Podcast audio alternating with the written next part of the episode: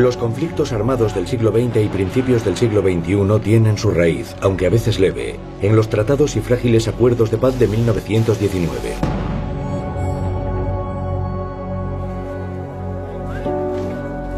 Como las repercusiones e inestabilidades de ese periodo, son las secuelas de una historia que ahora cumple un siglo.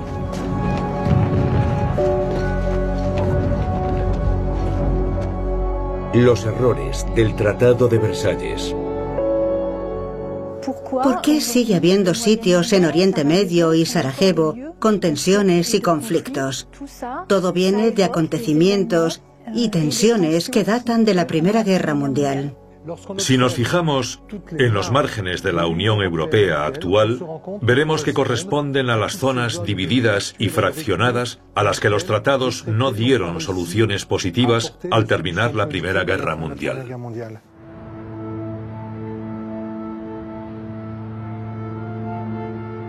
Sarajevo, Bosnia-Herzegovina. Un lugar que siempre ha sido una encrucijada comercial, una ciudad cosmopolita donde varias religiones viven en armonía es la Jerusalén balcánica. Menos de 500 metros separan la mezquita de la sinagoga, la iglesia ortodoxa y la catedral. Y fue en esta ciudad donde empezó todo. El 28 de junio de 1914, un estudiante serbio de Bosnia llamado Gabrilo Princip desencadenó una catástrofe mundial al asesinar al archiduque Francisco Fernando, heredero del imperio austrohúngaro. Tras un primer intento de asesinato fallido, Princip se apostó en la esquina de una calle a las 11 de la mañana. El coche paró aquí. El destino hizo que el archiduque parase cerca de un hombre que lo mataría unos segundos después. Princip era un joven nacionalista que soñaba con la creación de una Yugoslavia unificada. Para él el archiduque representaba el imperio, el mal, la ocupación. Fue simplemente el acto de alguien que quería una Yugoslavia independiente, que quería justicia. Apretar el gatillo significaba la libertad.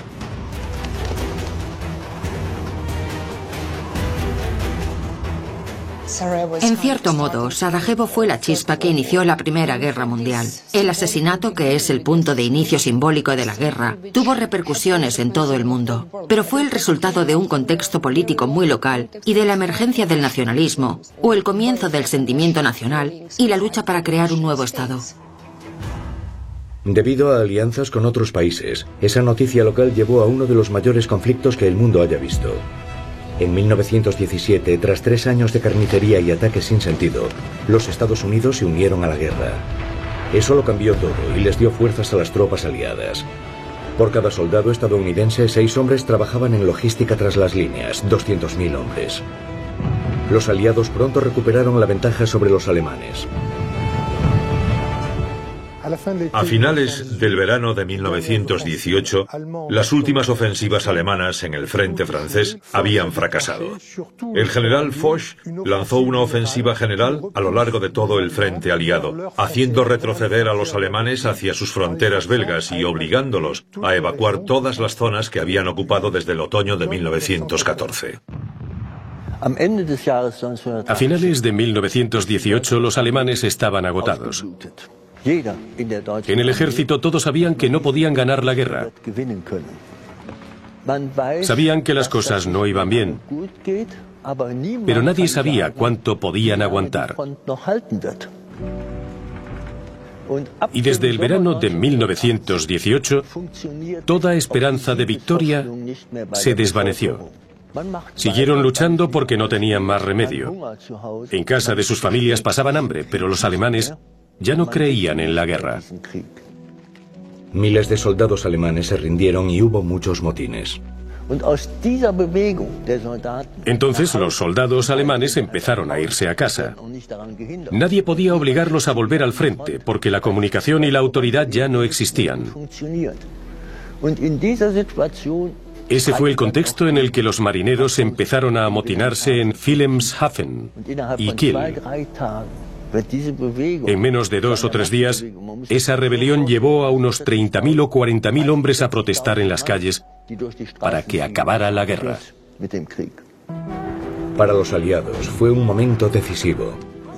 La línea Hindenburg no había quedado rota en el estricto sentido de la palabra. Era la última defensa de los alemanes. Se ejerció una presión casi aritmética sobre el frente alemán y fue el poder de las economías e industrias aliadas lo que obligó al ejército alemán a retirarse y evacuar todos los territorios ocupados. Y utilizaron una nueva arma por primera vez. El mariscal Petain usó un combinado de tanques y aviones por primera vez en julio de 1918 para detener las últimas ofensivas alemanas. En Alemania, la situación era catastrófica. Los ingleses habían impuesto un bloqueo. Para los civiles, ya desesperados, la vida diaria se hizo aún más difícil con el hambre. Los niños no tenían nada que comer. Las mujeres escribían a sus maridos al frente para pedirles que enviasen comida a Alemania. Y ellos lo hacían. La brutalidad de los ocupantes alemanes en el norte de Francia y sus requisas fueron consecuencia directa de la escasez de alimentos en Alemania. Con más revueltas cada día, el bolchevismo empezaba a amenazar seriamente al imperio alemán. Parecía que podría triunfar una revolución comunista. En noviembre, con la amenaza de una revolución en Alemania, a la gente le preocupaba que lo ocurrido en Rusia sucediera en Alemania. Por supuesto, no querían seguir pasando hambre, así que deseaban que la guerra terminara. La población alemana estaba harta. Los gobernantes debían asumir la realidad. Era necesario un armisticio. Hindenburg y Ludendorff, los dos jefes del ejército alemán, pensaron, hemos perdido. Nos retiramos del territorio francés y ya no podemos confiar en nuestras defensas. Hay que salir de esta guerra lo antes posible. Las negociaciones empezaron en octubre de 1918 con el presidente estadounidense Wilson y su gran proyecto.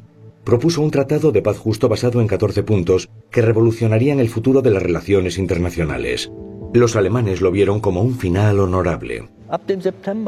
Desde septiembre-octubre se discutió el plan de paz de Wilson. Les ofreció a los demócratas alemanes esperanza de que podría acordarse una paz justa y que el nuevo orden traería una paz duradera. Había esperanza de que la guerra terminaría pronto y de que el plan de paz de Wilson se aprobara. Franceses, británicos e italianos se enfadaron por no haber sido consultados. Expusieron sus condiciones y le explicaron a Wilson que podrían usar sus 14 puntos como guía. Había que garantizar la seguridad de las fronteras, sobre todo la de Francia. Los alemanes se pusieron en contacto por radio para organizar el armisticio. Los delegados militares y políticos alemanes recibieron permiso para cruzar las líneas francesas y reunirse con los galos en un bosque. Porque allí, pues para estar lejos de la lucha. Y el bosque no se eligió al azar. Quedaba cerca de Senlis, donde el mariscal Foch tenía su cuartel general. El alto el fuego se firmó en un claro de Retond, cerca de un cruce ferroviario.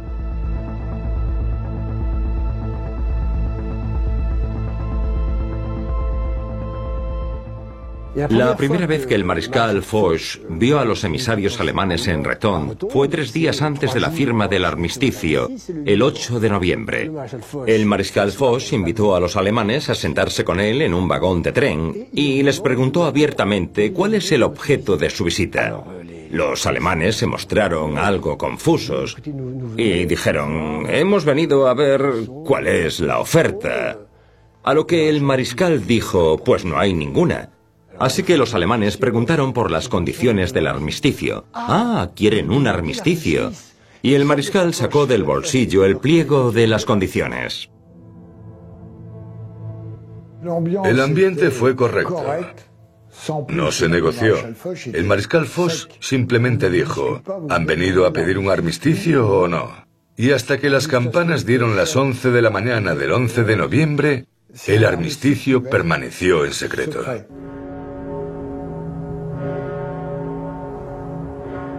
Aunque los militares alemanes no se consideraban derrotados, Fueron civiles alemanes los que acabaron con cuatro años de guerra y aceptaron, casi en total secreto, las condiciones del armisticio en circunstancias humillantes. Eso, sin querer, sembró las semillas de la venganza. El armisticio se impuso a los alemanes e incluyó condiciones militares muy duras, pero que correspondían a la situación del momento. Desde el punto de vista francés, las duras condiciones significaban dos cosas. Si los alemanes las aceptaban, no estarían en posición de iniciar otra guerra. Y si las rechazaban, las fuerzas aliadas seguirían hasta destruir al ejército alemán. La guerra terminó. En las calles de París y en todas partes la gente se alegró. Los soldados sintieron alivio. Bélgica y el norte de Francia habían quedado en ruinas. Los pueblos del este habían desaparecido del mapa. Pero la paz no estaba garantizada. Había que reconstruir Europa sobre las cenizas de tres imperios y el destino de Alemania debía decidirse de una vez por todas. 28 de junio de 1919, siete meses después. Hace un día precioso en Versalles, aunque algo frío. La gente se reúne en los terrenos del palacio. Durante las tres próximas horas todo se ha organizado con cuidado para humillar a los alemanes. El lugar, el Salón de los Espejos de Versalles es un símbolo de la diplomacia francesa. Ahí nació el Imperio Alemán en 1871. Y han pasado cinco años desde el atentado de Sarajevo, el pretexto para la Gran Guerra. Colocan a soldados desfigurados en el trayecto que los alemanes recorren para firmar el tratado. Hay una multitud en el Salón de los Espejos, pero los alemanes no están presentes. Llegan sin ser vistos por una puerta lateral. La delegación alemana llegó por esa puerta que da a la cámara de Madame Victoria. Y como hay un acceso al palacio pasando por esta habitación, atraviesan las dependencias de Madame Victoria y también las dependencias privadas de la reina, que llevan hasta la entrada del Salón de los Espejos. Fue muy útil, porque era esencial que los delegados alemanes fueran por una ruta distinta a la de los delegados aliados, que entraron al salón directamente desde el patio real. También permitió una exhibición de la historia francesa ante los delegados alemanes, incluso en el propio Salón de los Espejos, que está decorado en estilo Luis XIV y glorifica la victoria de Francia sobre Alemania.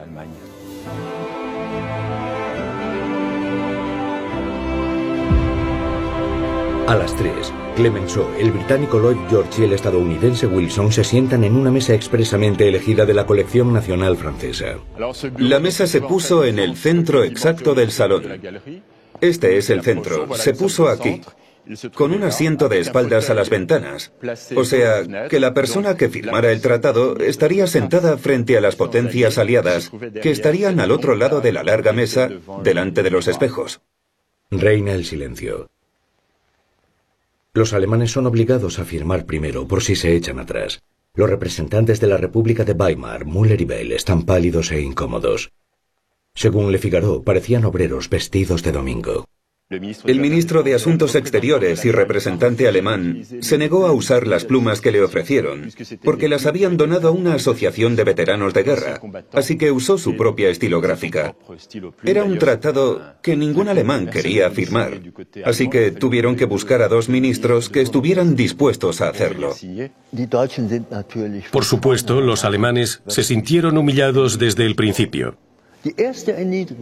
La primera humillación, que a menudo se olvida, fue que no los incluyeron en las negociaciones de paz.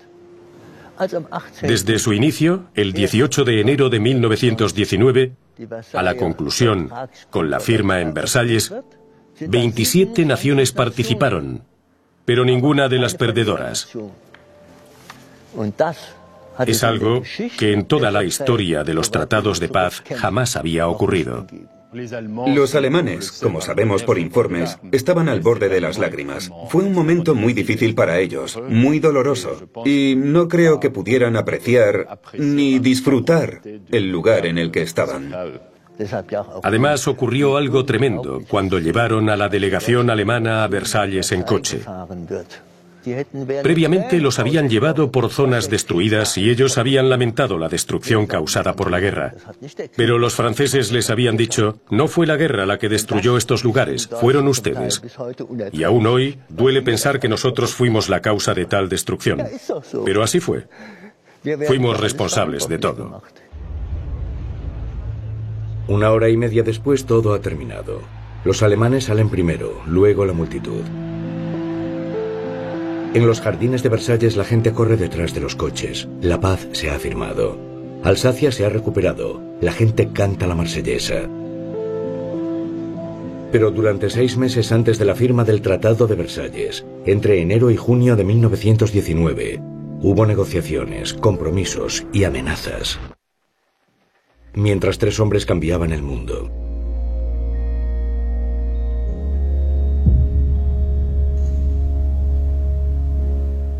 Los aliados podían haber ganado la guerra, pero ahora tenían que crear una paz duradera. Los franceses y los británicos empezaron a debatir poco después del 11 de noviembre. Pero hasta que el presidente Wilson no llegó a Europa con sus 14 puntos, no hubo una base para las conversaciones. Wilson nació a mediados del siglo XIX en el sur de los Estados Unidos y fue elegido presidente en 1912. Wilson era hijo de un clérigo. Se sabía las escrituras de memoria, rezaba todos los días y era muy religioso. Quería salvar al mundo mediante los valores cristianos. Creía que era el Salvador y que Estados Unidos era un regalo de Dios. Wilson era el Evangelio según los Estados Unidos. Su ideal era que el pueblo se gobernase a sí mismo y que el poder fuese del pueblo, que hubiese naciones en vez de imperios y que no hubiese más guerras. Para convencer de sus 14 puntos hizo un viaje triunfal por Europa. Wilson es el único presidente estadounidense que se instaló en el extranjero. Vivió seis meses en París. Su residencia se conocía como la Casa Blanca Temporal. Cuando llegó a Francia le hicieron un recibimiento sin precedentes. En Italia la gente encendía velas por él. No hay ningún estadista en toda la historia mundial que haya sido recibido como Wilson. Fue algo extraordinario. Durante seis meses París resolvió las relaciones internacionales y fue la capital del mundo. Mil estadounidenses se mudaron al Hotel Crillon y lo hicieron su cuartel general. 200 empleados británicos vivieron en el Majestic, en la avenida Clever, y los italianos cerca de la ópera. Cenaban juntos, iban al teatro y se reunían en cafés. Las negociaciones celebradas en París por entonces reunieron a 32 países. París se convirtió en el centro del mundo. En 1919, París no fue solo el centro de la diplomacia mundial, sino una especie de entrenamiento para las potencias que dirigirían el mundo durante los próximos 30 o 40 años. La Conferencia de Paz de París fue el acontecimiento más importante de la época. Todo el mundo hablaba de la conferencia. Había cuatro naciones negociadoras, Italia, Francia, los Estados Unidos y Gran Bretaña. El primer ministro británico Lloyd George era partidario de no dar mucha libertad de acción a Francia. Quería permanecer en el poder y velar por los intereses del imperio británico. No le importaba la humanidad en conjunto y fue el único que obtuvo mayor éxito en las negociaciones. Era increíble. Se las arregló para conseguir todo lo que quería mediante maniobras astutas. Hizo que Clemenceau y Wilson se enfrentaran, sabía lo que hacía. Por primera vez en la historia de Europa, todos negociaron entre sí. Fue un auténtico monólogo de los vencedores para imponer condiciones a los vencidos. El tercer negociador era Clemenceau, de 76 años, un exdoctor y antiguo periodista. Era héroe de guerra francés, el padre de la victoria, símbolo de fuerza y patriotismo. Pero Clemenceau no jugaba solo. Sus adversarios eran el primer ministro británico Lloyd George, el presidente estadounidense Wilson y en menor grado Orlando. Su preocupación era la defensa y la seguridad de Francia, el resto no le importaba. Era un hombre mayor de casi 80 años. No quería que Alemania volviera a invadir Francia, quería seguridad. Su carrera estaba ya agotada. Pero sí, también fue una batalla de egos. Las conversaciones a cuatro bandas empezaron en el Ministerio francés de Asuntos Exteriores. Era importante estar preparados para Wilson que se oponía a crear una sola potencia europea fuerte. Quería que todos los vencedores participaran en las negociaciones y desde el principio defendió la creación de una sociedad de naciones. Dois-je comprendre qu'aucune décision ne sera prise sans l'avis du Costa Rica ou du Brésil Al mismo tiempo, de madrugada y en secreto, 52 comités integrados por expertos trabajaban duro. Uno de ellos estaba a cargo de trazar las fronteras para los nuevos países nacidos de los imperios derrotados. Se habían establecido los principios generales y el trazado preciso de las fronteras se basó en criterios económicos o étnicos, además de en criterios políticos. Tenían que buscar un equilibrio entre comunicaciones, transporte, recursos, etc. Nous avons examiné la frontière entre Chepani et Sarospatag. Il va donc de soi que la jonction Miskovec-Cascao avec Saint-Péter-Lonzon devra passer par ici et est attribuée à El trabajo de esos comités permitió la creación de nuevos estados europeos viables como Checoslovaquia. El Tratado de Versalles fue uno de los pasos fundamentales para la creación de Checoslovaquia tras la Primera Guerra Mundial, porque en la época de la Conferencia de Versalles, Checoslovaquia ya había sido reconocida como Estado. De modo que cuando se habló de recuperar la independencia, esas fronteras históricas fueron la base. Y siguen siendo nuestras fronteras, las que tenemos ahora con Alemania, Austria y Polonia. Pero el uso de esas fronteras en la conferencia de paz enseguida hizo surgir un tema fundamental que 20 años después resultaría explosivo. Las minorías. La región de los Sudetes estaba habitada mayormente por alemanes. Para los checoslovacos hay otro problema. Sus zonas del noroeste, el oeste y el suroeste tienen población alemana, y en total es una población extensa. La gran mayoría de la población de Checoslovaquia es checa, pero le sigue número la de los sudetes y la tercera mayor es la de los eslovacos. No son cifras sin importancia. Checoslovaquia hizo lo posible por satisfacer sus necesidades. La protección de la minoría fue ejemplar y todo el mundo lo reconoció. Con todo, había fuerzas opuestas a ese Estado checoslovaco contra las que no pudimos hacer mucho. Era la fuerza del nacionalismo alemán, que fue aprovechado por los nazis. Hitler utilizó el caso de los sudetes checoslovacos como pretexto para la Segunda Guerra Mundial. Existe la tendencia de considerar a Checoslovaquia como Estado fallido. ¿Por qué? Por lo que ocurrió después. En la conferencia también se habló sobre otra cuestión importante, cómo dividir el antiguo imperio otomano. El emir Faisal llegó a París para hablar de la promesa que más o menos le habían hecho los ingleses, la independencia para los pueblos árabes. Irak, Siria, Libia, Kuwait y Palestina, dentro de una sola federación. A los kurdos les habían prometido un estado propio.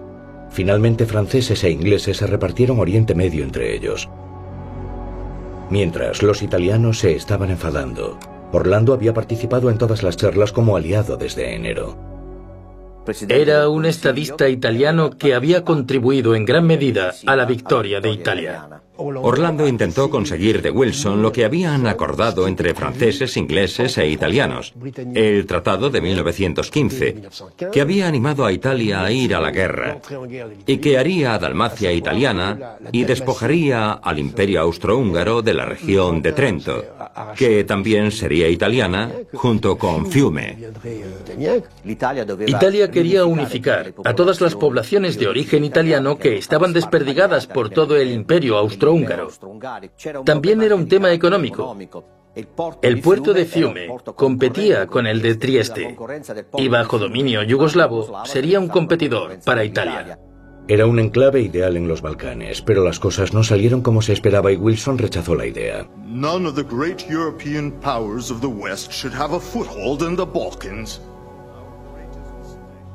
Fiel al principio de nacionalidad, Wilson siguió en sus trece. Dalmacia no podía ser italiana. Eso puso muy incómodos a los franceses, ya que Italia era su aliada. Pero también tenían lazos con los serbios y los croatas, que querían crear el Estado de Yugoslavia, y entonces Dalmacia sería yugoslava. De modo que los franceses se vieron divididos entre los italianos y los yugoslavos. Al final también decidieron que Dalmacia debía ser yugoslava. A medida que aumentaba el apoyo y la inclinación de Wilson hacia un nuevo Estado de Yugoslavia, la posibilidad de llegar a un acuerdo se fue alejando. Orlando se sintió humillado por la actitud de las otras tres naciones, que además tenían una ventaja diplomática, el idioma.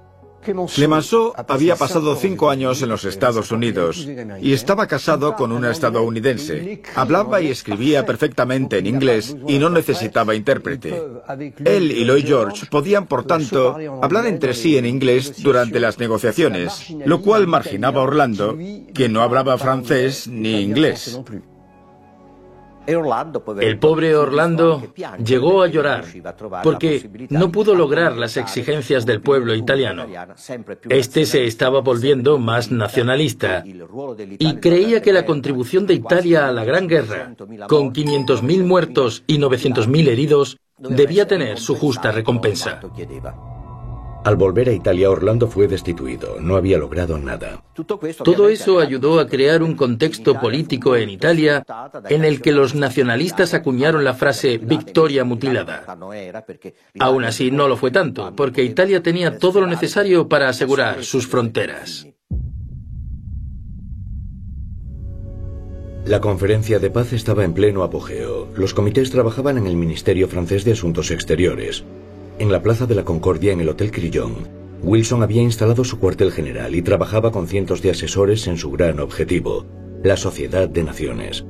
En sus estancias, se usaron sus 14 puntos como base para pactar la Sociedad de Naciones. Para Wilson una cosa estaba clara, había que definir un nuevo orden. Llegó a París con la idea de que debía haber paz entre iguales. Quería una sociedad de naciones para asegurar que la Primera Guerra Mundial sería la última guerra. Su idea sobre Europa era que tenía una historia muy antigua e ideas sobre la guerra y la paz también anticuadas, lo cual explicaba sus constantes conflictos. Creía, por tanto, que era esencial poner fin a esas guerras incesantes que eran resultado de tratados de paz mal negociados o injustos. Quería que Estados Unidos fuese el árbitro mundial. La Sociedad de Naciones se debatió en serio desde mediados de enero a mediados de marzo. La idea es unir a las naciones dentro de una sola institución, como la ONU, solo que fue anterior a la ONU. Se basa en que antes de declarar una guerra, debes anunciar que vas a hacerlo para que se inicie un proceso de negociación y mediación. Para evitar los acuerdos y alianzas secretas que llevaron a la guerra, debía crearse un organismo que pudiera y quisiera asegurar la paz a largo plazo. Durante la conferencia de París, todos los que habían combatido, indios, indochinos, africanos, pidieron la autodeterminación en recompensa por el servicio prestado y los millones de muertos. Algo también en línea con la idea de Wilson sobre el derecho de toda nación al autogobierno. Un mozo del Rich incluso intentó sin éxito acceder a la conferencia. Era un indochino, el futuro Ho Chi Minh. Al acabar marzo, Wilson presentó la Sociedad de Naciones a la prensa como núcleo del futuro Tratado de Versalles. Clemenceau y Lloyd George se muestran corteses, sin más. Y el Congreso estadounidense no ratificaría la adhesión a la SDN, de la que Alemania había quedado excluida. El Tratado de Versalles ya había naufragado. El Tratado de Versalles quedó debilitado en cuanto se vio claro que no habría presencia estadounidense en la Sociedad de Naciones.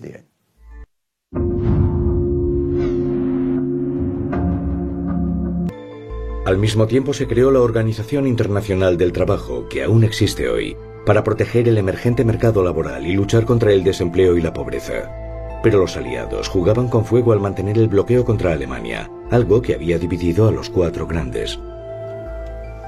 If the Germans want to eat, what they have to do is work. It's the promise of the Allies that's at stake. The armistice allows the possibility of sending food supplies to Germany. Yet we let tons of food supplies rot in Rotterdam while the Germans are starving. Not only are we sowing the seeds of future hatred, we're feeding a revolution. Ese futuro odio del que hablaba Lloyd George y el miedo a la revolución comunista que podía triunfar en Alemania y Occidente aceleraron las conversaciones. Debía decidirse el destino del antiguo imperio alemán.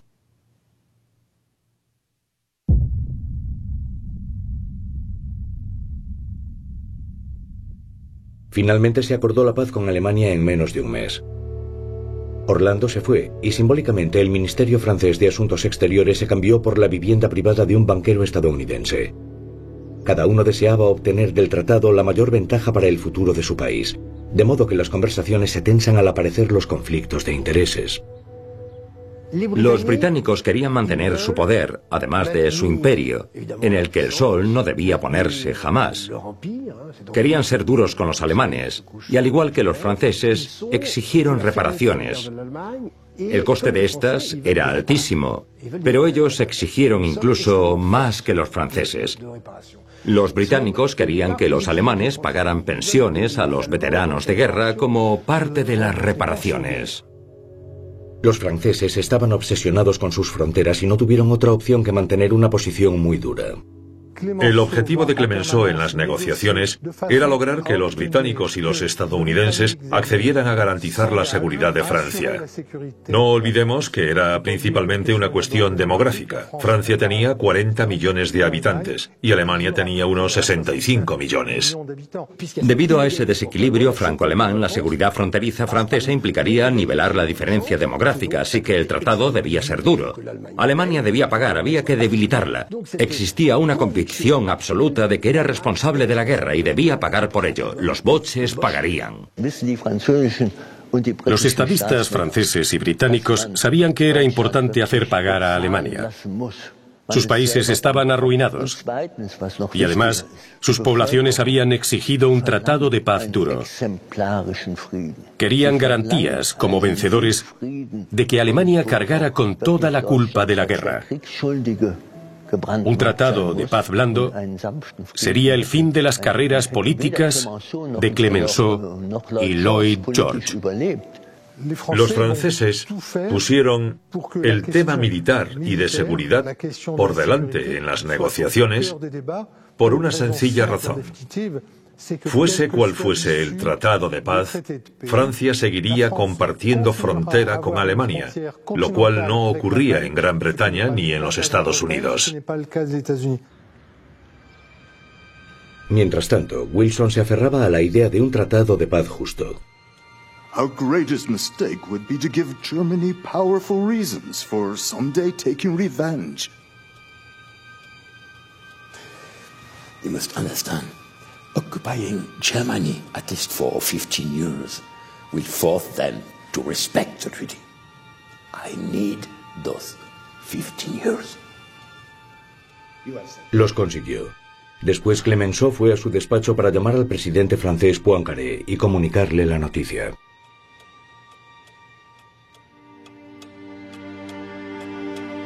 Mademoiselle, de la présidence de la République, s'il vous plaît.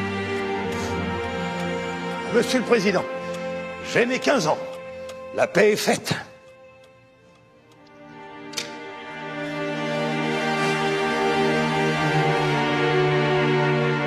Las cláusulas del tratado serían más específicas. El ejército alemán quedaría limitado a 100.000 hombres con poco armamento. Rápidamente, a principios de mayo, los alemanes fueron convocados a Versalles.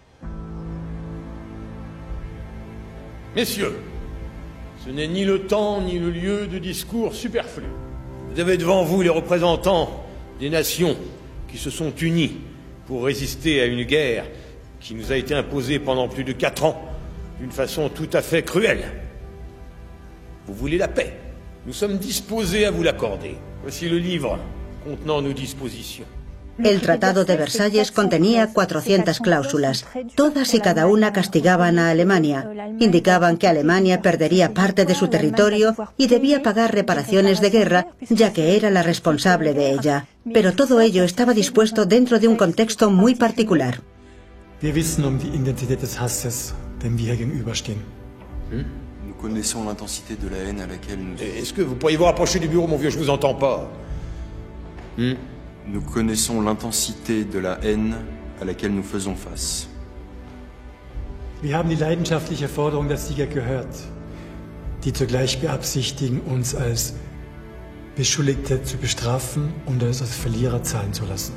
Nous avons entendu l'exigence passionnée des vainqueurs qui prétendent à la fois nous faire payer comme vaincus et nous punir comme coupables. Aber wir sind nicht die einzigen Verantwortlichen.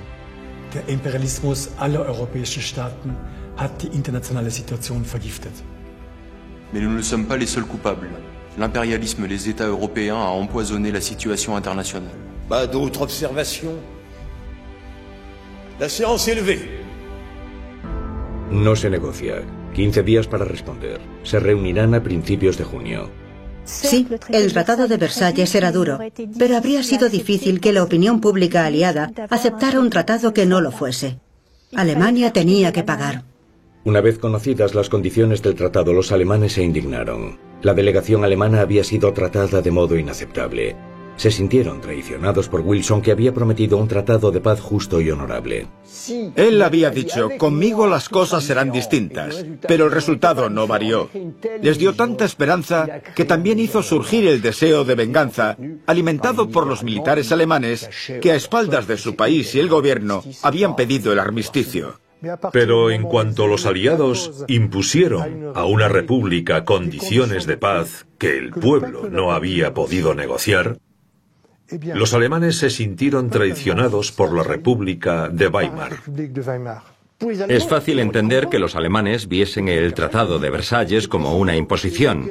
Debido a que los aliados no llegaban a acuerdos, los preliminares se dilataron mucho y llegó un momento en que el público estaba harto de las negociaciones y había que firmar algo. Y el país perdedor tuvo que acceder, pero desde el punto de vista alemán fue una completa humillación.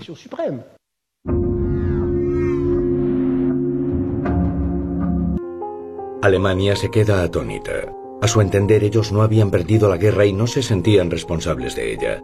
Se quedaron perplejos ante las 400 cláusulas y tardaron en contestar. En junio de 1919 Wilson ya estaba cansado y quería volver a casa. Clemenceau amenazaba con quebrar el armisticio y el general Foch se preparaba para renovar sus tácticas militares. El 28 de junio el tratado se firmó en Versalles. Los tres principales negociadores lograron lo que querían. Wilson consiguió su Sociedad de Naciones, Lloyd George la flota alemana y algunas colonias germanas, y Clemenceau aseguró las fronteras francesas. Pero lo que los aliados subestimaron al elegir el contexto para la firma y el contenido del tratado fueron las consecuencias psicológicas que éste tendría. Su principal objetivo no fue humillar a los alemanes. Pero es lo que ocurrió. Lo que buscaban era que Alemania entendiera que no podía ni debía iniciar otra guerra. ¿Pero fue en realidad un mal tratado? El Tratado de Versalles de 1919 planteó un gran dilema desde el principio. Por una parte, Wilson quería crear un mundo mejor. Pero por otra, el objetivo de los franceses y británicos era repartirse gran parte del mundo según sus propios criterios. El trauma sufrido por toda Europa fue tal que el Tratado de Paz probablemente no fue bueno. Pero también puede que no fuese el peor que podría haberse acordado en esa época y en aquel contexto. El tratado no fue más injusto que cualquier otro firmado tras una victoria. Si por entonces los alemanes no hubiesen estado tan locos, habrían visto que el Tratado de Versalles era bastante razonable. Pero solo puedo decir que la guerra los había enloquecido.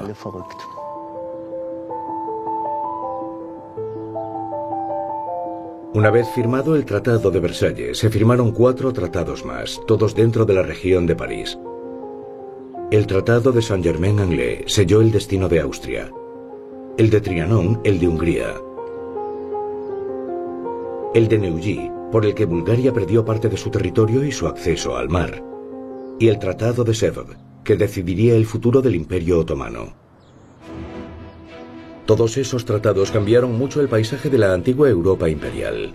Los estados se organizaron y la paz se afianzó lentamente.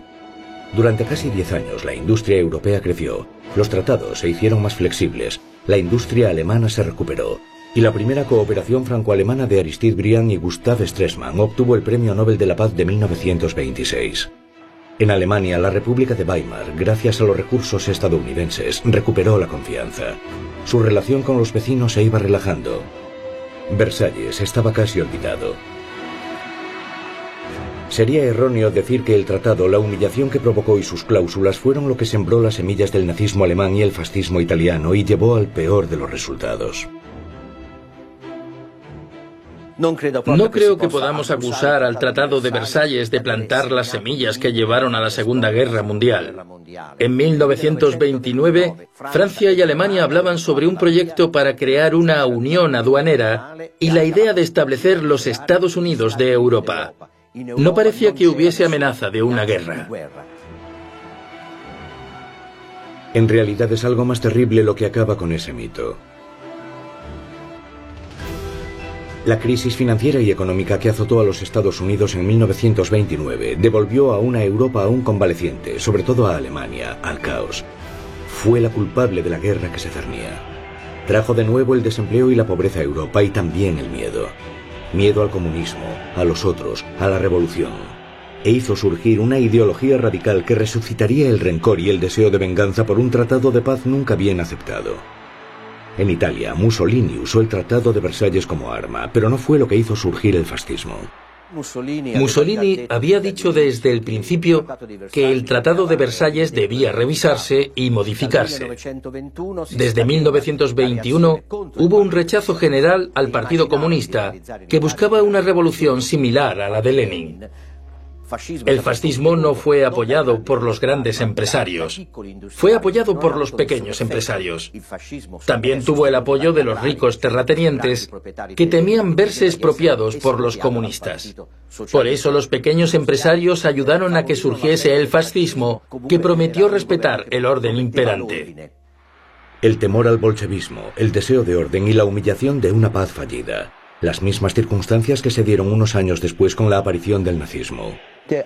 El éxito inicial de Hitler en los años de la crisis de la década de 1920 coincidió exactamente con una época en que el pueblo alemán descubrió un nuevo interés por la Primera Guerra Mundial. El Tratado de Versalles cobró notoriedad y fue pretexto para una astuta campaña de propaganda. Hitler prometió desde el principio que recuperaría el honor perdido por el tratado, que le devolvería el honor al ejército alemán y que reconquistaría los territorios perdidos.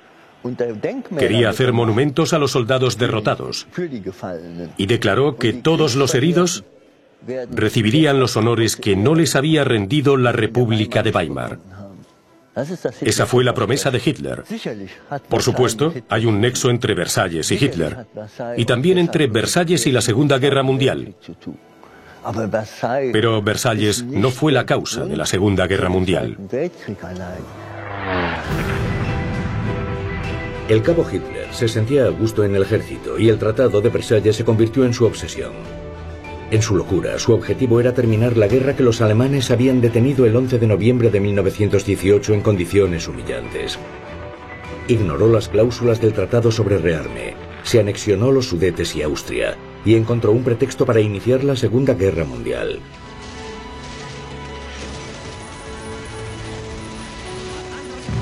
Tras una extraña guerra que duró nueve meses, Francia cayó derrotada en menos de cinco semanas.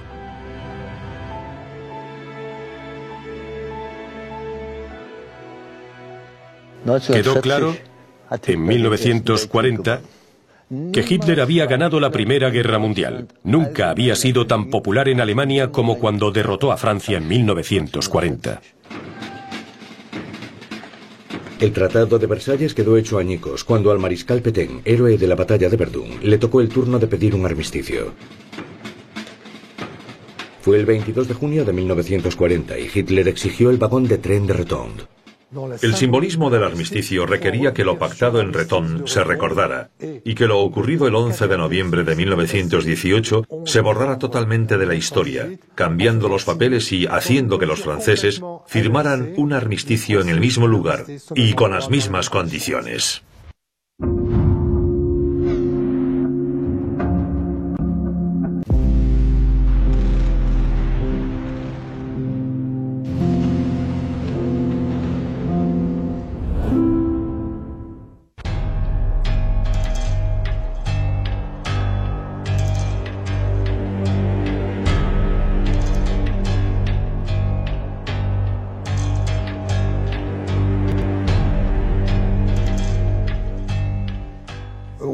Se hizo en secreto en 1918 se gritó a los cuatro vientos en 1940. Hitler enseguida pidió que trajesen el vagón y lo colocaran justo donde había estado en 1918. Quería sentarse donde el mariscal Foch se había sentado el 21 de junio, cuando el general Keitel leyó las condiciones del armisticio. Hitler recordaba lo que había pasado y estaba contentísimo. Había invertido la humillación. Una venganza. El tipo de venganza que busca un niño caprichoso y en un escenario dramático, por supuesto.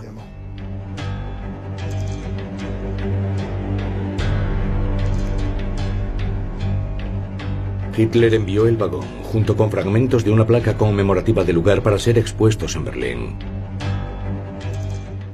Pero no la estatua del general Foch, que quedaría triste en Compiègne, contemplando un claro del bosque totalmente vacío, ya que Hitler destruyó el resto del monumento. En julio de 1940 no quedaría nada allí.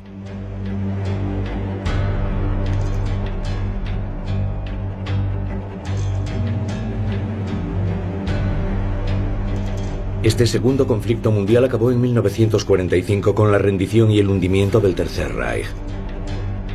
La derrota alemana supuso el fin de la guerra que había empezado en 1914.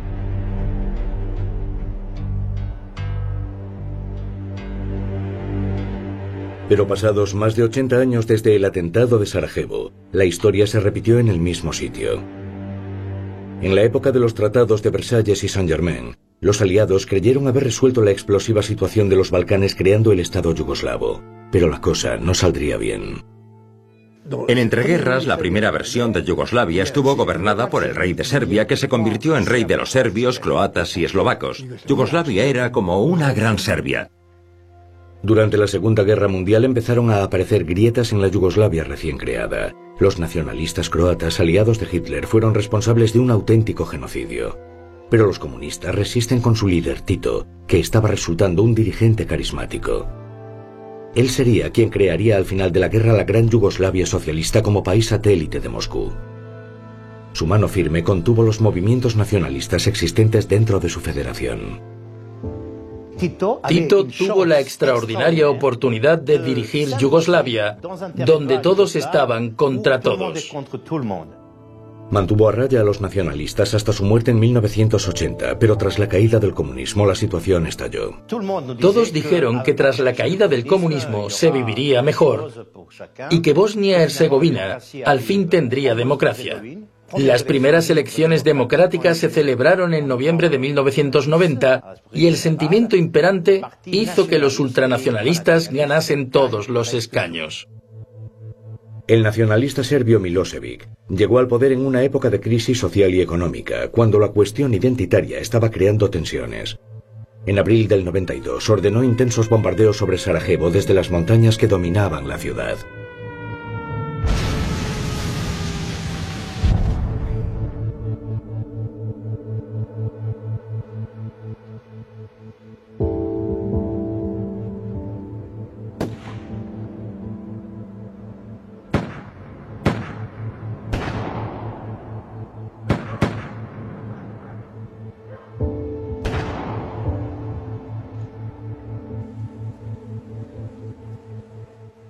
Durante la guerra más reciente de Bosnia-Herzegovina, este puente también sirvió como línea divisoria entre los dos bandos. En aquel lado estaban los serbios que controlaban las colinas y demás, y en este otro estaban los habitantes de Sarajevo. No los dividiré en serbios, croatas y bosnios, eran solo los habitantes de Sarajevo que vivían en este lado.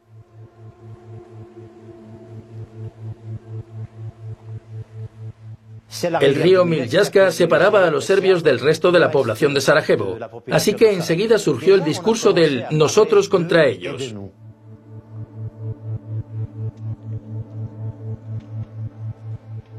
El sitio de Sarajevo sería el más largo de la historia moderna. Provocó 100.000 muertos y 2 millones de refugiados. Tras un punto muerto de cuatro años y el claro fracaso de la Unión Europea, los Estados Unidos intervinieron para finalizar el conflicto como había hecho en las dos guerras mundiales. Tal como Wilson había esperado, de nuevo actuaban como árbitro mundial. La ciudad se ha reconstruido físicamente más o menos. Y los daños físicos se han reparado, pero las heridas y el trauma de la sociedad son mucho más graves. Hará falta mucho más tiempo para curarlos y superarlos. Hay personas que hablan de aquello como si ocurriera ayer y sigue presente en las conversaciones cotidianas. Pero más de 25 años después la herida no se ha cerrado. Un símbolo de la ciudad, la biblioteca, que representaba tanto el esplendor del imperio austrohúngaro como el multiculturalismo de antes de 1914, y que fue destruida durante la guerra, tiene una placa que mantiene vivas las tensiones intracomunitarias. La llamo placa del odio. Creo que plasma bien las dificultades que tenemos hoy en día. ¿Cómo es posible establecer un diálogo si nos consideran a todos criminales? ¿Cómo llevar de verdad la paz a los Balcanes tras la explosión inicial de 1914? ¿Y si todo volviera a ocurrir? Hoy, Bosnia-Herzegovina sigue siendo un país con varias identidades. No sé si volverá a haber guerra aquí, porque Bosnia-Herzegovina lleva más de un cuarto de siglo preparándose para ella. Aquí todo se orienta para hacerme pensar que los demás son enemigos en lugar de amigos. Bosnia-Herzegovina hoy es un país que hurga en la historia en busca de motivos y pretextos para conflictos futuros. Es un círculo vicioso. ¿Y si la Unión Europea, un siglo después, fuese la solución para la integración completa? No sé si la Unión Europea es la solución, pero sí es la esperanza. Y eso es algo que la gente de aquí necesita mucho más que otra cosa. Espero vivir otros 30 o 40 años en paz.